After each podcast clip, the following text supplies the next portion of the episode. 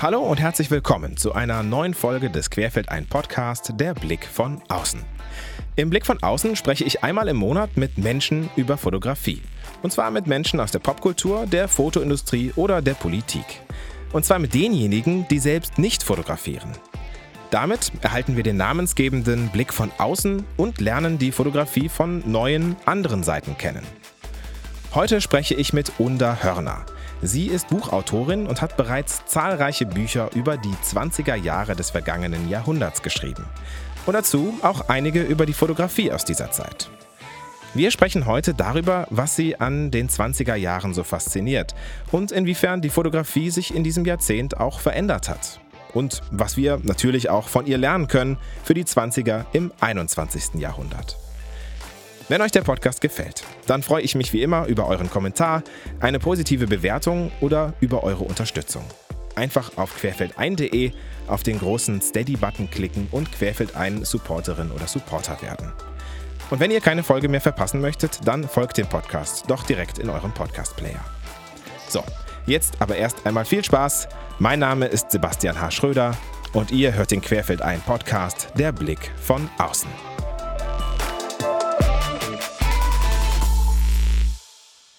Schönen guten Morgen, Frau Hörner. Guten Morgen aus Berlin. Sie haben es gesagt, genau richtig. Wir, Sie, Sie, sind in Berlin, ich bin in der Nähe von Köln. Wir machen das also auf die ganz ähm, Corona-sichere Art, nämlich wir treffen uns online. Ähm, Sie haben im vergangenen Jahr sicherlich auch viel geschrieben. Sie haben äh, aber auch gesagt, Sie sind im Großen und Ganzen ganz gut über die Videokonferenzen drumherum gekommen. Wie haben Sie das geschafft? Äh, ja, wie soll ich sagen? Ich, äh, ich habe mich einfach gedrückt, bezieh beziehungsweise es war ja nun auch nicht so viel los. Also Lesungen leben wirklich von der Präsenz. Das, äh, das sehen viele Veranstalter so. Es, äh, es war eben einfach auch nicht, ja, es war einfach nicht so viel los, dass, äh, dass ich da jetzt gefordert gewesen wäre. Ich habe mal ein Interview ich mit der Taz gemacht und das dann tatsächlich in der Reaktion, die völlig ausgestorben war. Und äh, ja, das war, glaube ich, das Einzige in der ganzen Zeit. Konnten Sie die Zeit nutzen, um gut zu schreiben? Also war das für Sie auch eine innere Ruhe, noch mehr und noch intensiver schreiben und recherchieren zu können? Auf jeden Fall. Also nachdem dieser erste Frust vorbei war, dass nun keine Lesung mehr geben wird, in ja, absehbarer Zeit, habe ich mich einfach hingesetzt und bin so richtig tief eingetaucht in die Arbeit und äh, habe dann als erstes einen alten Text überarbeitet, äh, der tatsächlich auch so ein bisschen was mit äh, Pandemie, Krankheit äh, äh, zu tun hat. Da geht es um Davos, also mhm. Davos in den 20er Jahren als Anlaufstelle, als, ja, als Luftkurort, aber eben auch für diese ganzen Tuberkulosekranken, die da äh, Heilung suchten. Und äh, dann habe ich äh, einen großen Text weitergeschrieben über das Jahr 1939, sozusagen der Abschluss einer Trilogie, weil ich äh, ein Buch geschrieben habe über 1919, das Jahr der Frauen, mhm. dann 1929 äh, Frauen im Jahr Babylon und das wird jetzt sozusagen der krönende Abschluss 1939, da wird es ganz viel ums Exil gehen und äh, auch mit dem, mit dem Fokus auf, auf die Frauen. Und äh, ja, dann äh, hatte ich auch noch die Zeit, einen Roman anzufangen, aber da verrate ich jetzt nicht mehr darüber. Sehr spannend, ja. Scha schade, dass wir dann noch nicht erfahren können, aber da müssen wir warten, äh, bis es dann soweit ist. Genau. Ähm, ich springe direkt mal rein, weil wir jetzt da schon sind. Und zwar für mich als Fotograf ist es einfach gewesen, ein Buch über Fotografie zu schreiben. Ich habe im vergangenen Jahr dazu was veröffentlicht. Ich kann mir aber vorstellen, wenn man nicht komplett vom Fach ist, dass es immer schwierig ist, über fremde Themen zu recherchieren und zu veröffentlichen. Wie arbeiten Sie sich in Themen ein, die Sie jetzt nicht vom Berufswegen begleiten? Also was die Fotografie angeht, äh, muss ich tatsächlich sagen, was die ganze äh, Technik angeht oder so Begriffe wie Brennweite und, äh, und diese ganzen Formate, die da eine Rolle spielen, das ist tatsächlich eine fremde Welt. Also da musste ich mich so ein bisschen vertraut mitmachen. Das war aber, ich sag mal, für, äh, für die das Gelingen des Textes äh, war es jetzt gar nicht so wichtig, äh, diese, diese ganzen technischen Details, weil die Fotografie ja im Zusammenhang mit der Avantgarde, mit der ich mich die ganze Zeit schon beschäftigt habe, ein, ja, ein Teilgebiet ist. Also man muss, ich habe es eher so gefasst unter so einem großen künstlerischen Gebiet. Äh, und eben auch wieder mit dem, mit dem äh, Blick auf die Frauen. Also, oder anders gesagt, die Fotografie hat, hat Frauen gerade eben ja, in den 20er Jahren ermöglicht, einen neuen Beruf zu finden oder sich selber neu zu erfinden, weil es eben plötzlich auch diese kleinen handlichen Kameras gab, äh, die ihnen ermöglicht hat, ja, mit dem, mit dem eigenen Blick äh, durch die Welt zu gehen und, äh, und diese Welt eben aufzunehmen, wahrzunehmen, aufzunehmen und auch anderen zu zeigen. Und äh, es gibt ja viele Berufe, da gab es keine weiblichen Vorbilder. Und, und gerade die Fotografie war ja nun als Beruf auch überhaupt nicht anerkannt. Also wenn man jetzt sieht, zum Beispiel ein berühmter Fotograf wie Man Ray, dass der eigentlich sein Leben lang äh, darunter gelitten hat, dass er kein Maler geworden ist, weil er sich da nicht äh, für nicht talentiert genug hielt. Wenn man aber sieht, was für ein toller Fotograf der geworden ist, da sieht man schon, wie die Bewertung eben damals noch war. Also wer fotografiert hat, äh, galt so ein bisschen als untalentierter Maler. Ja, das stimmt. Und äh, tatsächlich ähm, finde ich es auch total spannend, dass Sie jetzt auch rückblickend auf die 1920er auch immer schon von Kunst sprechen. Gleichzeitig ähm, war das ja noch überhaupt kein anerkanntes Kunstmedium.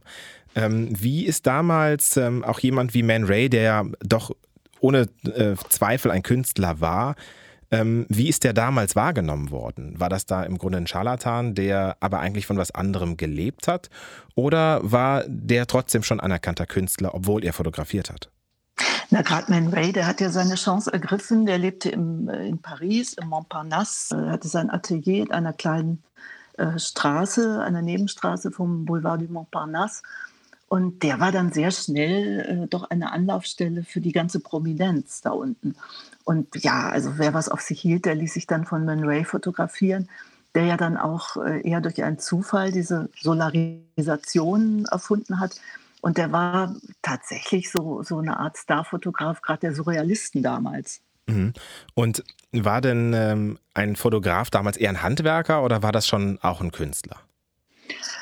Mm, ich denke mal, gerade durch Man Ray ist das doch eher äh, in diesem Bereich des, des Künstlerischen aufgestiegen, mhm. ohne dass er das wahrscheinlich selber so, äh, so wahrgenommen hätte. Aber es ist auf jeden Fall ist Man Ray so eine Schlüsselfigur dafür. Ne? Mhm. Und äh, nicht umsonst sind ja auch alle zu ihm hingepilgert. Das ist im Übrigen das Thema gewesen meines äh, Buches, was ich 2002 geschrieben habe. Das hatte damals den Titel Madame Man Ray, Fotografinnen der Avantgarde in Paris. Und da da ging es eben um ja, Lee Miller zum Beispiel, die zuerst äh, ja, sein Modell war und dann selber zur Kamera gegriffen hat. Äh, dann sind solche inzwischen berühmten oder wiederentdeckten Fotografinnen zu ihm hingepilgert, die, die von ihm lernen wollten. Also unter anderem Marianne Breslauer oder, oder eben auch ja, Ilse Bing oder auch Giselle Freund, aber das war dann sehr viel später. Ne? Mhm. Sie haben ja es eben schon gesagt, Madame and Ray haben Sie geschrieben und Sie haben noch ein zweites Buch geschrieben, nämlich Farb, äh, Scharfsichtige Frauen. Und beide Bücher handeln ja von den Frauen um Man Ray. Was fasziniert Sie so an dieser Person, Man Ray? Mm, er ist halt eine dieser schillernden Figuren im Montparnasse der 20er Jahre. Also ich erinnere mich an einen Besuch in dieser Rue Campagne Première, eben dieser kleinen Nebenstraße äh, vom Boulevard Montparnasse, wo er sein Atelier hatte. Mhm. Und genau dieses Atelier, das kennt man ja auch, wenn man, wenn man sich seine Bilder anguckt. Äh, seine geliebte Kiki de Montparnasse, die hat er da aufgenommen. Äh, dann natürlich auch so diese ganzen Frauen der Surrealisten, Nush Eluard. Ähm, das, das ist einfach so ein, ein Kultort geworden wozu Sie ja auch noch ein Buch geschrieben haben, ne? die realen Frauen der Surrealisten. Das haben ja. Sie auch nochmal geschrieben.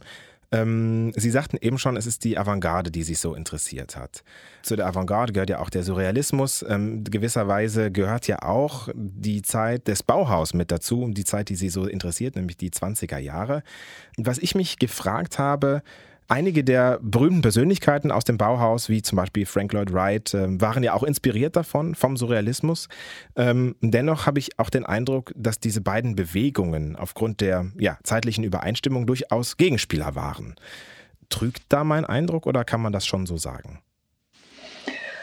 Ach, Gegenspieler will ich gar nicht zu sagen. Ich, äh, ich glaube, der Surrealismus, den habe ich zumindest als ein, ein sehr französisches Phänomen wahrgenommen. Also das ist ja da diese Runde um André Breton, Äh, und das Bauhaus ist ja nun wirklich so ein Exportschlager aus Deutschland. Ne? Mhm. Und äh, Bauhaus ja auch ein bisschen eher. Ne? Äh, das Weimarer Bauhaus ja, geht zurück aufs Jahr 1919, dann muss es umziehen nach Dessau. Und die Protagonisten, äh, das ist allen voran natürlich Walter Gropius, äh, dann hat man Morelinatsch, um Fotografen zu nennen. Ne? Ja. Ja, und die, der Surrealismus, der kommt ja dann erst viel später ins Spiel. 1919 sind die Protagonisten, die dann eben zu Surrealisten werden. Die sind ja da noch äh, ganz wilde Dadaisten. Ne? Ja, richtig. Und, ja. und das spielt sich, in, spielt sich eben äh, vorwiegend in Paris ab. Und äh, klar, wir kennen als Surrealisten kennen wir natürlich Max Ernst. Ne? Das ist, wenn ich das kurz mal so einwerfen darf, eine ganz abenteuerliche Geschichte. Der ist ja äh, mit Dadaisten und späteren Surrealisten Paul Éluard, dem Dichter, befreundet, Max Ernst. Und die sind begeistert voneinander und äh, vor allem ist Max Ernst auch begeistert von äh, Paul Éluards Frau, nämlich Gala, der späteren Gala Dali. Und äh, ja, Max Ernst, äh, der reist dann im Jahre 1921 oder 22, reist er dann mit, einem, äh, mit dem Pass von Éluard über die französische Grenze. Er durfte ja als Deutscher noch gar nicht in der äh, Zeit nach dem, Zweiten, nach dem Ersten Weltkrieg, durfte er noch gar nicht nach Paris fahren. So kommt es dann, dass Max Ernst im Grunde zu einem französischen Surrealisten wird. Also das, der Surrealismus, der gedeiht eben mehr in, äh, ja, in Paris. Mhm. Ich möchte gerne noch mal so einen kleinen Schritt zurückspringen. Wir sind ja eben direkt schon rein, nämlich äh, als sie dann äh, von Paris be begann zu erzählen. Was ich noch gar nicht gemacht habe, ist, ich habe sie noch gar nicht richtig vorgestellt. Und zwar, sie haben über 20 Bücher geschrieben, das habe ich gesehen, ich habe die nicht alle gelesen. Viele davon sind Biografien und die meisten beschäftigen sich mit dem Leben der 20er Jahre. Was fasziniert Sie an dieser Zeit insgesamt so sehr? Na, es ist eine Zeit des Aufbruchs. Ne? Also sowohl in, äh, in, ich beschäftige mich halt viel mit, mit diesen großen Städten, Berlin und Paris. Und in Berlin ist es insofern ein Aufbruch natürlich, weil alles neu ist. Das Kaiserreich ist passé. 1919 äh, haben wir die Weimarer Republik, also es sind plötzlich ganz andere Strukturen und für eine Weile fällt auch die Zensur weg.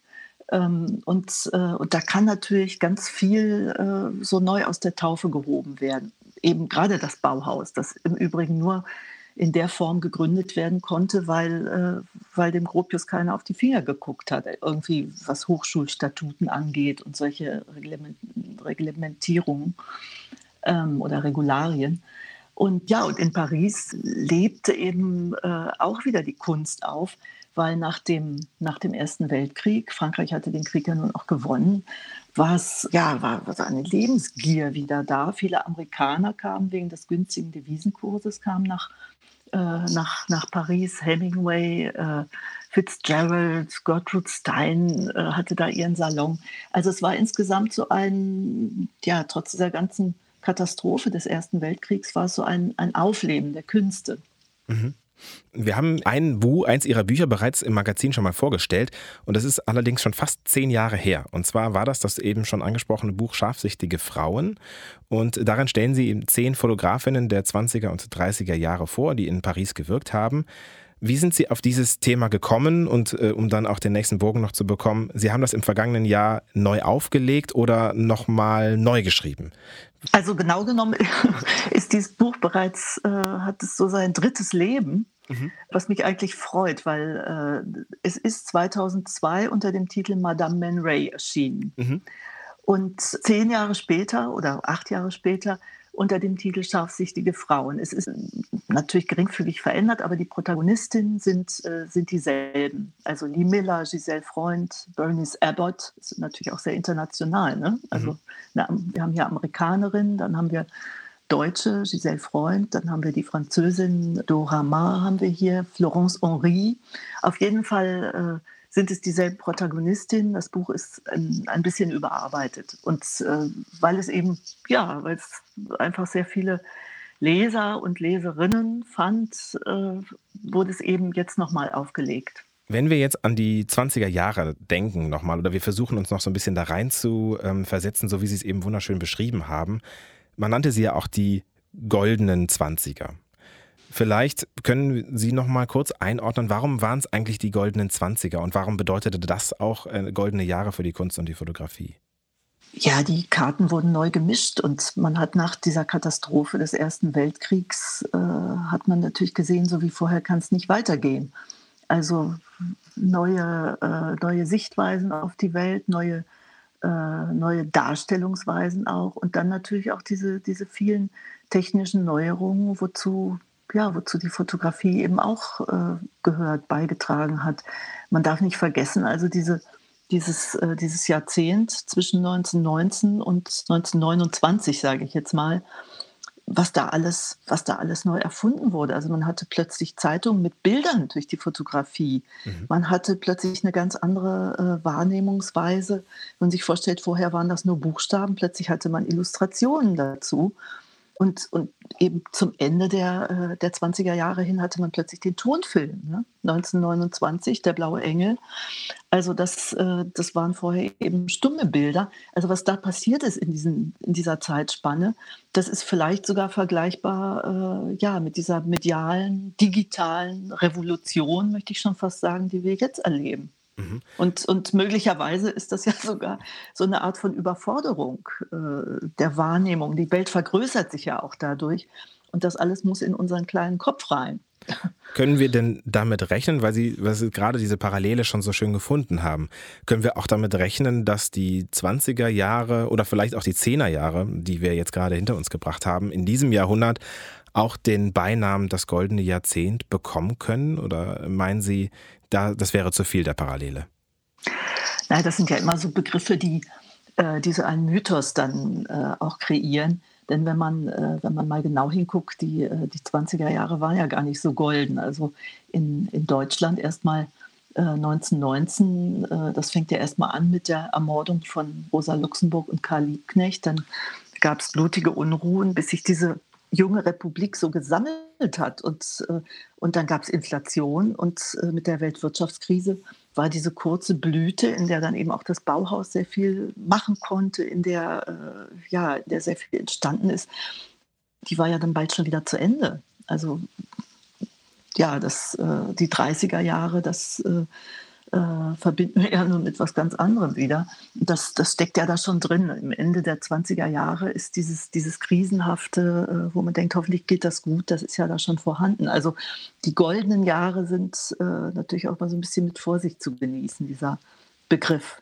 Wo kam denn das, äh, diese Bezeichnung her? Also äh, stammte die dann eher aus der Kultur oder stammte die dann aus dem gesellschaftlichen Leben dieses neuen Aufbruches über ähm, die ja, vermeintlich neue Freiheit, die man am Anfang gefeiert hat? Oder, oder welchen Ursprung hatte das? Ehrlich gesagt, das weiß ich gar nicht, ob das nicht hinterher erst geprägt wurde. Aber natürlich, äh, wenn man sich jetzt so diese Bilder anguckt, das hatte was, was Goldenes, was, äh, was Flirrendes. Ja, die Roaring Twenties sagt man ja nun auch. Also es war laut, es war bunt, es war, äh, es war, es war glitzernd. Mhm. Aber wie Sie eben auch richtig sagen, ist schon ein kleines bisschen Verklärung auch mit dabei, alleine schon im Begriff natürlich. Ne?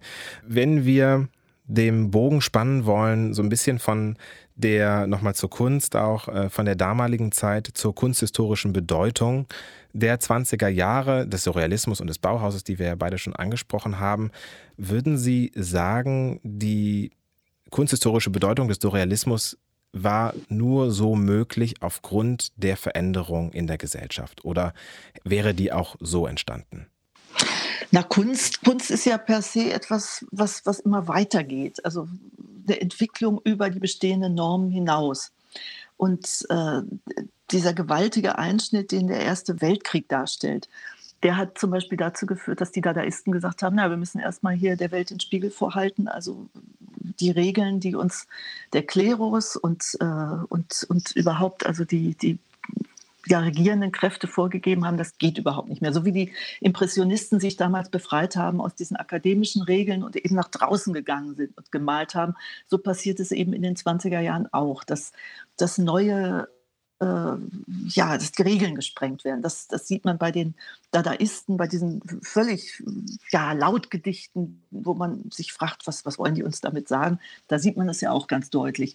Und gerade der Surrealismus äh, speist sich ja ganz stark aus etwas ganz bahnbrechendem, nämlich der Psychoanalyse. Also das, was Freud in die Welt gebracht hat, der ja da zu dem Zeitpunkt in 20er Jahren auch schon übersetzt ist ins Französische, das speist den Surrealismus ganz ungemein, dieser Einblick in, in, die, in die verschiedenen Schichten des Bewusstseins. Und da kann auch keiner mehr dran vorbeisehen, weil das eben im Grunde eine wissenschaftliche Grundlage hat durch, durch äh, Freud und äh, ein ungemein toller Quell ist für die Kunst. Deshalb waren die Surrealisten, die waren ja so begeistert von Salvador Dali, als der dann nach Paris kam in den 20er Jahren, weil sie dachten, Mensch, der bringt das genau das, was, äh, was wir hier so fruchtbar finden aus, aus den Lehren Freuds, genau das bringt er auf die Leinwand. Und ähm, meinen Sie, also jetzt nochmal bezogen auf die Fotografie innerhalb dieser Kunstbewegung, wo Sie ja sagten, da hat Man Ray ganz viel geschafft und die Wahrnehmung geschafft, die Fotografie in den Blick für die Kunst zu richten. Wie wurde die Fotografie damals von der Gesellschaft insgesamt wahrgenommen vor Man Ray? Na, wie gesagt, Fotografie als äh etwas, was mit der Malerei äh, überhaupt nicht mithalten kann. Es wurde sozusagen so als, als die Fotografie führte so ein Schattendasein neben der Malerei, weil es eben nicht als Kunst akzeptiert wurde. Ich glaube, es wurde eher als, als was, äh, ja, eine technische Möglichkeit wahrgenommen. Und wer was auf sich hielt, zum Beispiel in, in so guten gesellschaftlichen Kreisen, der hat sich immer noch malen lassen, statt sich fotografieren zu lassen. Und erst in den 20er Jahren kam das äh, so auf, dass die Fotografie eben etwas, etwas Anerkanntes ist. Mhm. Die Technik wurde in der Zeit ja auch kleiner und schneller. Das haben Sie eben schon, naja, äh, in einem anderen Kontext, nämlich im Kontext des Filmes, auch angedeutet. Der Kleinbildfilm revolutionierte dann das Kino. Ähm, welche Bedeutung hatte das auch für die Fotografie? Na, die Fotografie wurde wahrscheinlich dynamischer und lebendiger, denn wenn man sich das so vorstellt, kennt man ja aus alten Filmen, bis da so ein Fotograf die Kamera aufgebaut hatte, das dauerte ja unheimlich lange. Und äh, was ich eben auch immer ganz niedlich finde, ähm, das erzählte meine Oma auch immer, oh, der Fotograf ist in der Stadt, der Fotograf ist oder im Dorf. Und äh, man kennt ja diese Bilder, wo dann so eine Hausfassade ist und alle gucken aus den Fenstern, weil das was Besonderes war und man musste sich da zeigen. Und äh, ja, die Fotografie wurde eben auch schneller durch diese kleinen Apparate und man konnte sie eben auch einfach irgendwo draufhalten. Ein gutes Beispiel ist da, äh, ist da Marianne Breslauer, die, äh, die eben so, naja, so aus dem Handgelenk fotografiert hat. Und ihr großes Vorbild, das war der berühmte Erich Salomon, der mit seiner, mit seiner kleinen Kamera im Gericht fotografiert hat, also eben äh, Aufnahmen gemacht hat von, von, ja, von Angeklagten, von Richtern, die das gar nicht gemerkt haben. Also der war da im Grunde ein Pionier auf dem Gebiet. Was ja auch sehr interessant ist, weil es bis heute ja nicht gestattet ist, dass im Gerichtsräumen fotografiert wird. Die werden ja bis heute noch gemalt. Ne? Also insofern auch eine ganz ja, ja. bedeutende ähm, äh, ja, Tatsache, dass er dort fotografiert hat. Ähm, ja, ja. Oder es gibt noch ein tolles Beispiel äh, auf dem Internationalen Schriftstellerkongress in Paris. In den 30er Jahren hat Giselle Freund ihre ersten Promi-Aufnahmen gemacht. Und das eben auch so, ja, die haben das ja gar nicht richtig gemerkt und hatten auch gar nicht so Zeit, sich, äh, sich eitel in Pose zu, zu, zu bringen. Und dadurch entstehen eben auch so ganz authentische äh, ja, Schnappschüsse. Mhm. Das ist das erste Mal, dass wir sowas bekommen, quasi. Ne?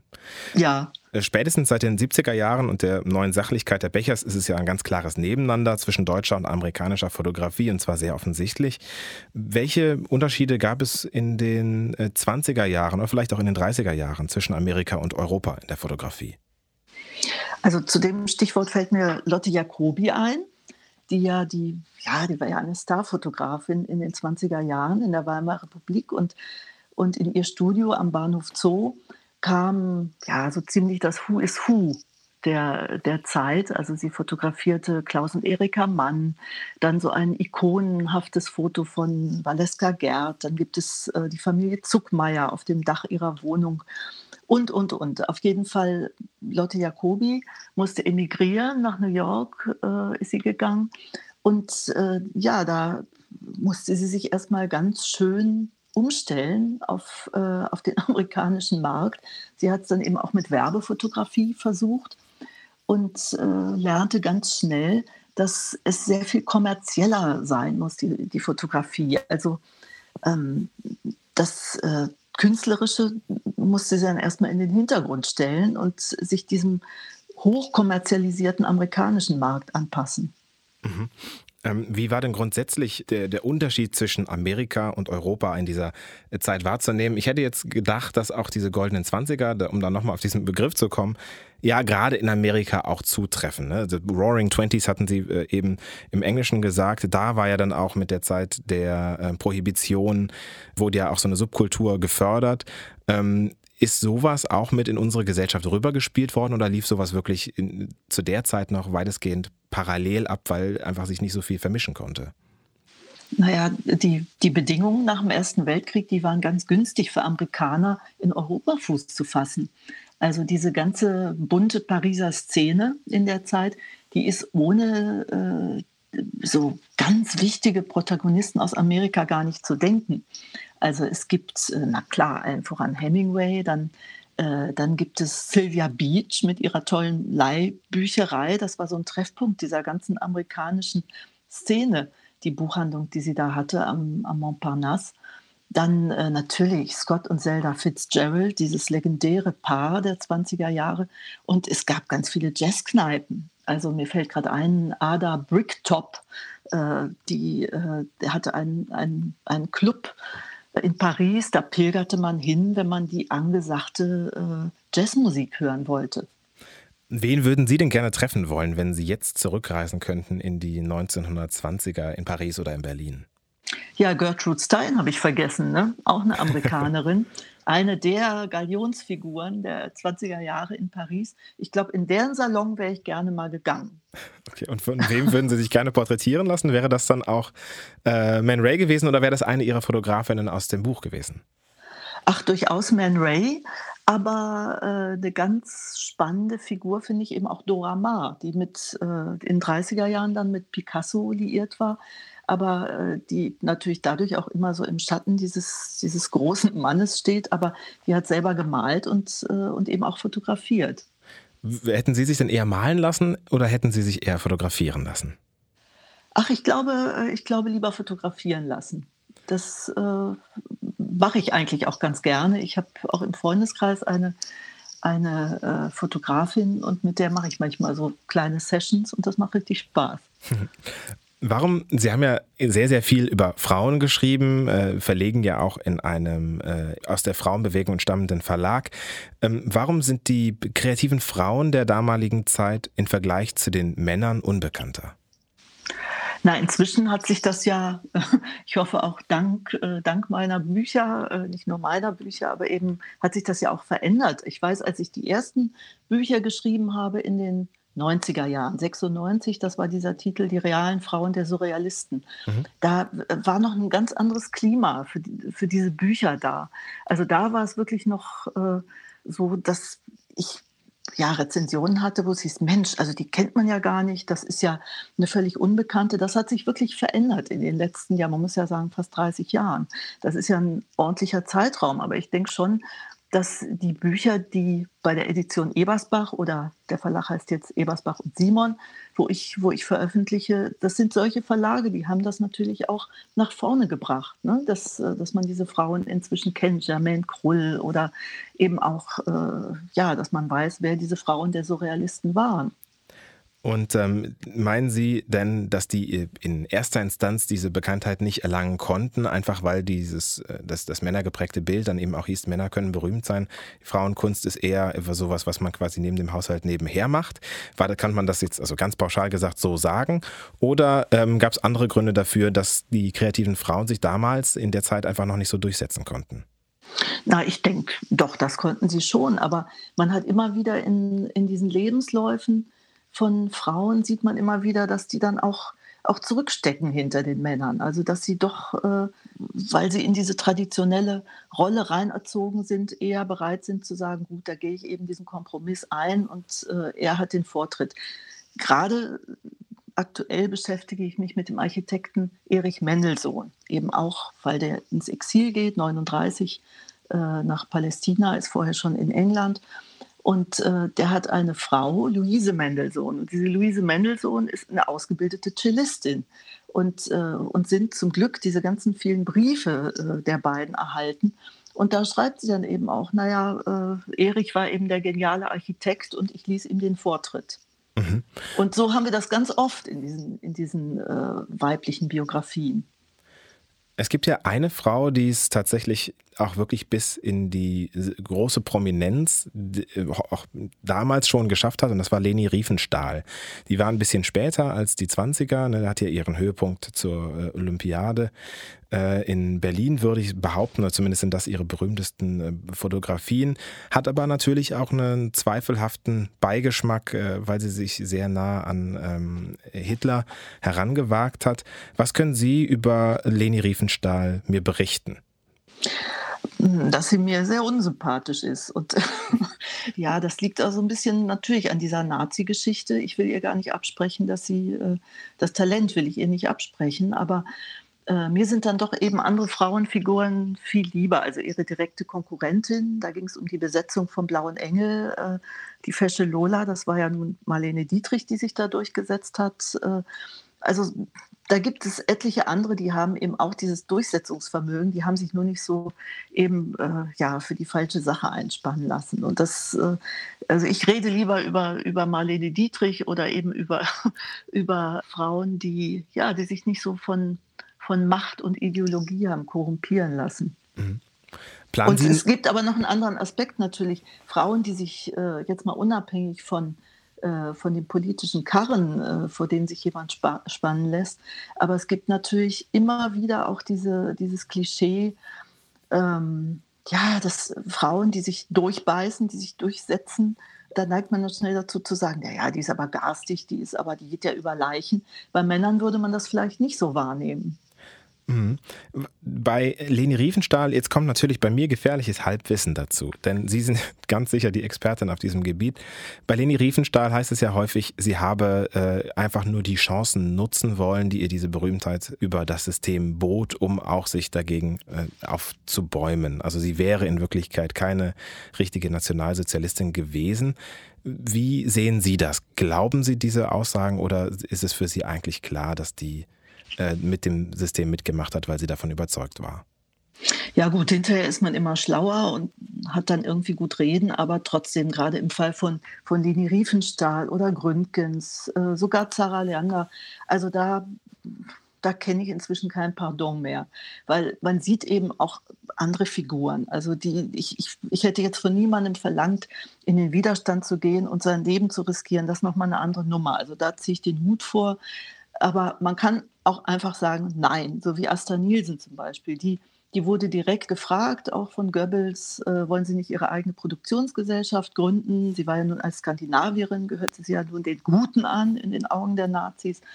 Und nein, äh, die hat dann gesagt, äh, angeblich hat sie zu Goebbels gesagt, ja, aber wissen Sie denn gar nicht, was in Deutschland los ist? Und dann kehrte sie eben auch ihrem geliebten Hiddensee den Rücken und ging zurück in ihre Heimat Dänemark. Mhm. Und, äh, und das gibt eben auch. Und das sind diese, das sind diese Lebensläufe, vor denen habe ich, äh, vor ich viel mehr Respekt. Und denke dann, man hat doch gewusst, was los ist. Also dann hinterher noch, äh, so wie Leni Riefenstahl es gemacht hat, in einem Interview als ganz alte Frau, zu sagen, ach, der Hitler war eigentlich ganz nett. Also das ist für mich wirklich unterste Schublade. Dann nicht wenigstens im Nachhinein äh, zu sagen, wir haben da Fehler gemacht oder wir haben uns ja, wir haben es verdrängt. Ja, verleiten lassen für, für irgendwas. Verleiten ja. lassen, genau, ja. Nein, da bin ich inzwischen, äh, da habe ich überhaupt kein Verständnis mehr für. Und ich kann das dann auch schlecht abspalten und sagen, ja, das war große Kunst, ich mag es dann einfach nicht mehr. Was für mich ganz wichtig ist, wenn wir über die Vergangenheit sprechen, ist, was wir daraus lernen können. Äh, bei der Nazizeit ist es sicherlich relativ einfach, nämlich, dass wir so etwas nie, nie wieder sehen wollen und nie wieder äh, machen sollten.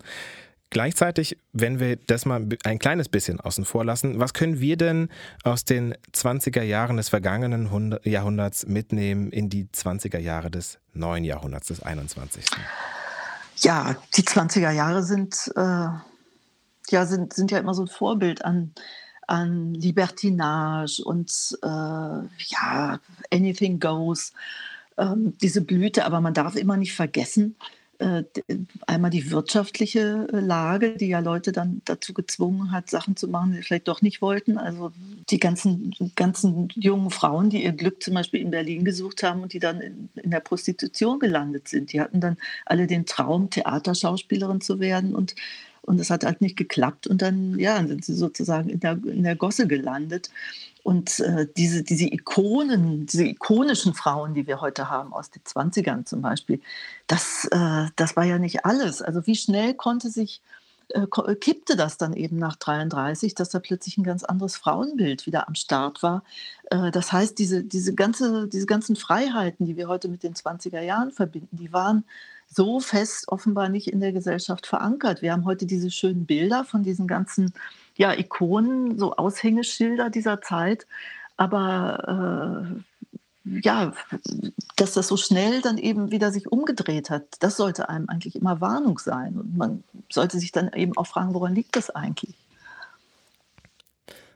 Vielleicht da versuche ich nochmal das so äh, in Worte zu fassen, wie ich es verstanden habe. Also, wo wir darauf aufpassen müssen, ist auch, dass aus der aktuellen Bewegung, die, ich sag mal, die letzten fünf, sechs, sieben Jahre immer stärker werden, die wir beobachten konnten in England, in Frankreich, jetzt möglicherweise mit der bevorstehenden Wahl nächstes Jahr mit mhm. Marine Le Pen, ähm, dass wir schauen, dass wir es uns mit, oder wir hatten gerade vier Jahre Donald Trump in Amerika, ähm, dass wir uns die Freiheit und die äh, liberale Gesellschaft uns festhalten, dass wir sie bewahren und nicht verschenken, um nicht auch wieder ein, äh, eine 30er Jahre äh, zu haben, an die wir uns dann wieder im 22. Jahrhundert dann nicht gerne zurückerinnern. Habe ich das ungefähr richtig verstanden? Ja, aber das, ist natürlich eine, äh, ja, wie macht man das? Man sieht immer wieder, wie, wie gefährdet diese, diese Errungenschaften sind. Dieser, dieser Fortschritt des Humanismus ich habe es ja im Grunde schon gesagt, diese unglaubliche, äh, dieser Optimismus, der in den 20er Jahren herrschte, ne? dass, man, dass man gesagt hat, ja, jetzt mhm. äh, explodieren hier die Möglichkeiten in den Künsten und man kann, äh, ja, man kann alles, es scheint so alles, alles möglich zu sein äh, dass sich das dann so schnell wieder dreht. Das, äh, wie man sowas verhindert, das, das weiß ich eben auch nicht, weil man eben heutzutage gerade sieht, dass so jemand wie Trump möglich ist oder jetzt diese ganzen bekloppten Verschwörungstheoretiker. Also wo haben die das plötzlich her? Also wie, wie, wie kommen die auf, auf die absurdesten Theorien oder, oder sie halten es ja für Gewissheiten? Äh, wo, wo kommt das her und wie verhindert man sowas? Was können wir denn aus der Fotografie der 1920er Jahre lernen? Gibt es da etwas, was wir mitnehmen können? Weil, wie Sie ja vorhin richtig sagten, es hat sich ja in diesem Jahrzehnt viel verändert. Gibt es etwas, was wir mitnehmen können, äh, um zu versuchen, das wieder aufleben zu lassen? Ist vielleicht etwas äh, vergangen in den Jahren äh, dazwischen oder äh, gibt es etwas, was wir wieder aufleben lassen sollten? die Fotografie an sich, die hat ja nun so sozusagen als Medium ihren, ja, eine Art Durchbruch in den 20er Jahren und wird ja dann auch auch, äh, auch ideologisch auch ausgeschlachtet. Ne? Das, was Leni Riefenstahl dann, dann macht, das, äh, das dient ja im Grunde genommen der Verherrlichung dieser, äh, dieser, dieser Nazi-Sichtweise, ne? dieses heroische, äh, was da, was da bei den Olympischen Spielen, was da inszeniert wird. Äh, also das, was man eben auch machen kann mit Fotografie, ist unheimlich manipulieren. Und das, äh, das kann man ja heute wahrscheinlich noch besser als damals, ne? indem man diese ganzen Verarbeitungsmöglichkeiten hat. Und äh, man weiß ja irgendwie heute gar nicht mehr, ist es jetzt, ja, war der Sonnenuntergang wirklich so rot oder ist es jetzt irgendein tolles Programm? Also man kann es zum Teil ja auch, auch wirklich so lebensecht machen. Das finde ich gefährlich geradezu. Mhm. Also, dass wir uns das äh, Originalbild ein wenig mehr mhm. bewahren, äh, um zu verhindern, dass das passierte, was eben dann passierte, nämlich das Propaganda äh, auf den Vormarsch. Ja, kam. aber ich glaube, verhindern kann man das nicht. Das ist, äh, mein Credo ist immer Bildung, Bildung, Bildung, Aufklärung. Äh, darum finde ich das ja so sträflich, dass, äh, dass da immer wieder dann auch gespart wird oder wie jetzt in der Corona-Krise umgegangen wurde mit, mit, dem, ja, mit dem Thema Schule. Ne? Da hat man, da hat man, glaube ich, mhm. viel versäumt oder eben auch äh, nachhaltig versäumt. Und das ist, ich finde immer, äh, das wird auf so einer abgehobenen Ebene diskutiert, dieses Thema, auf so einer sehr äh, elitären, in, intellektuellen Ebene. Aber man vergisst immer diese ganzen Leute, die dann eben unsichtbar werden, wenn Bildung sie nicht mehr erreicht. Und das, äh, das ist, ist für mich so ein, so ein, so ein Thema. Ne? Aber das, das, das, das hat jetzt eigentlich auch nichts mehr, das führt jetzt zu weit weg eigentlich von diesem Thema äh, Fotografie und, äh, und 20er Jahre. Ne? Tatsächlich, wo man das noch schön mit aufgreifen könnte, ist die tatsächlich für mich erstmal letzte Frage auch, nämlich Planen Sie denn, um auch im Bilde zu bleiben, wo Sie sagen Bildung, Bildung, Bildung, planen Sie noch ein weiteres Buch über die Fotografie und wenn ja, worüber wird es dann wahrscheinlich sich handeln? Über Fotografie äh, jetzt erstmal nicht, aber das Buch, was ich gerade schreibe, 1939, äh, das hat so den Arbeitstitel Das Exil der Frauen. Da wird tatsächlich Lotte Jacobi auch nochmal einen äh, Platz finden in dem Buch und äh, Giselle Freund. Und Giselle Freund äh, ist ja diejenige, die wir mit Farbfotografie verbinden. Also die in, im Jahre 1939 in Paris, da war sie bereits im Exil, äh, hat sie diese bahnbrechende Ausstellung in der Buchhandlung Adrienne, von Adrienne Monnier gehabt, La Maison des Amis du Livre. Und hat da so äh, eine ganze Galerie von Prominenz gezeigt in Farbe. Und äh, äh, Im gleichen Jahr erscheint von ihr noch James Joyce in Farbe auf dem Cover vom Time Magazine. Und äh, die hat dann eben äh, durch die, ja, durch diese Farbfotografie, die sie sozusagen für sich entdeckt hat, kriegt sie dann eben auch im Exil einen Fuß an Land, dann eben in, in Südamerika, wo sie hinkommt. Und äh, ja, die wird eine ganz große Rolle spielen in diesem Jahr 1939. Das klingt wunderbar. Da freue ich mich drauf auf äh, das Buch, wenn es denn dann draußen ist. Frau Hörner, ich danke Ihnen recht herzlich für die Zeit, die Sie sich genommen haben, über die Fotografie zu sprechen mit mir. Äh, es war mir ein Fest. Ähm, vielen Dank, dass Sie dabei waren im Querfeld Einblick von außen. Ja, ganz herzlichen Dank Ihnen. Und dann bedanke ich mich auch noch bei euch. Vielen Dank, dass ihr zugehört habt und dass ihr bis zum Schluss dabei wart. Wenn es euch gefallen hat, dann hinterlasst uns doch einen Kommentar, eine positive Bewertung. All das, was man immer am Ende eines Podcasts hört. Ihr wisst es ja bereits, habt es schon oft genug gehört. Wir danken euch dafür, dass ihr all das beherzigt und vielleicht auch Supporter oder Supporterin von querfeldein.de werdet. Danke, macht es gut. Mein Name ist Sebastian H. Schröder und ich freue mich auf ein nächstes Mal beim Blick von außen. Bis dahin, ciao.